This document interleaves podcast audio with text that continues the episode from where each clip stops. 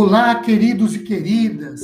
Sejam todos muito, mas muito bem-vindos a mais uma rápida e objetiva reflexão de uma passagem bíblica que objetiva a edificação de nossas vidas relacionais com o Senhor através deste podcast. Meu nome é Ricardo Bresciani. Eu sou pastor da Igreja Presbiteriana Filadélfia de Araraquara. Igreja esta situada na Avenida Doutor Leite de Moraes, 521, na Vila Xavier. É uma satisfação expor a vocês um trecho bíblico. Hoje leiamos 1 Samuel, capítulo 1, do versículo 1 ao versículo 28. Quando eu digo hoje leiamos, eu vou pedir que, na medida em que isso lhe for possível, você o faça. Faça a leitura.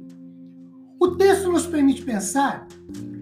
Estamos no mês de maio, mês da família, sobre o que podemos chamar de uma crise existencial nesta família. Vamos entendê-la, entender a crise. De acordo com o versículo de número 2, Eucana, o marido, por lei de direito à época, tinha duas esposas, a Ana e a Penina. Ele tinha duas esposas porque Ana era estéril, a lei permitia. Conhecendo ainda essa família e a crise nela, de acordo com a leitura do texto, você pode conferir isso, ele tinha que dar atenção para as duas, tempo para as duas, conversa, diálogo com as duas, sustentar as duas e tinha que ter vida para as duas. Segundo, Ana era das duas a que ele mais amava, de acordo com o versículo 5, a mais querida. Mas ela era estéril, de acordo com os versículos 2 e 5. Na cultura judaica, ter filhos era um sinal de bênção e prosperidade. Afinal, os filhos eram a continuidade da espécie, da família, os seus valores, culturas, sobrenome, herança eram promessas de Deus aos pais. Penina, legalmente, a outra esposa, era rival de Ana, versículo de número 6. Ela tinha filhos, de acordo com o versículo 2. E ela irritava e provocava a Ana, versículo 6. Porque a Ana não tinha filhos e ela tinha, ela, Penina, tinha. E ela, eu fico imaginando um, um tipo de provocação. De acordo com a nossa cultura, talvez ela dissesse assim: eu tenho, você não tem, eu tenho, você não tem. Já imaginou? Pois é.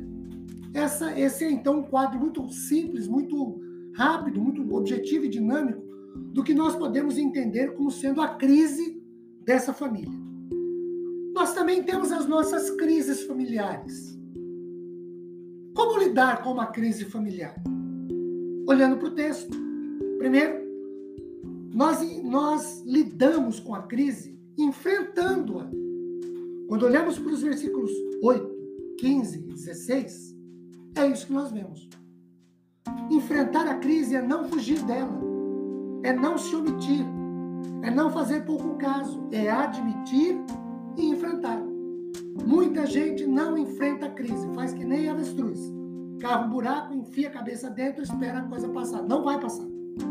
Segundo, nós, nós nos comportamos e lidamos com a crise tendo compromisso de vida com Deus. Eucana e Ana eram pessoas tementes a Deus, de acordo com a leitura dos versículos 3, 7 e 19. Eles oravam e confessavam ao Senhor, apresentavam seus problemas a Deus em oração, derramavam-se diante do Senhor. Tendo compromisso com Deus é uma forma de enfrentar os problemas das crises em família.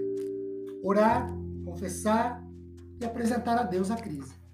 Terceiro, nós lidamos com uma crise familiar quando nós, quando olhando para o texto, observamos que Ana e Eucana fizeram a parte que lhes cabia no todo do processo. Como assim? Eles oraram. Versículo 18 e 19, eles confiaram que Deus tinha poder para resolver aquilo. Terceiro, eles fizeram a parte deles, eles coabitaram. Continuaram servindo ao Senhor. Queridos, na crise, em momento algum eles deixaram de ir a Deus. Em momento algum na crise deixaram de servir ao Senhor. Em momento nenhum na crise eles deixaram de ter vida com Deus.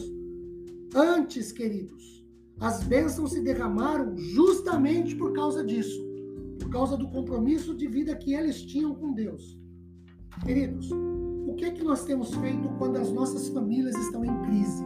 Oramos, buscamos, confessamos, clamamos, confiamos, buscamos, continuamos servindo, pois é isso que devemos fazer. Que Deus nos abençoe com paz, consolo e conforto. Amém.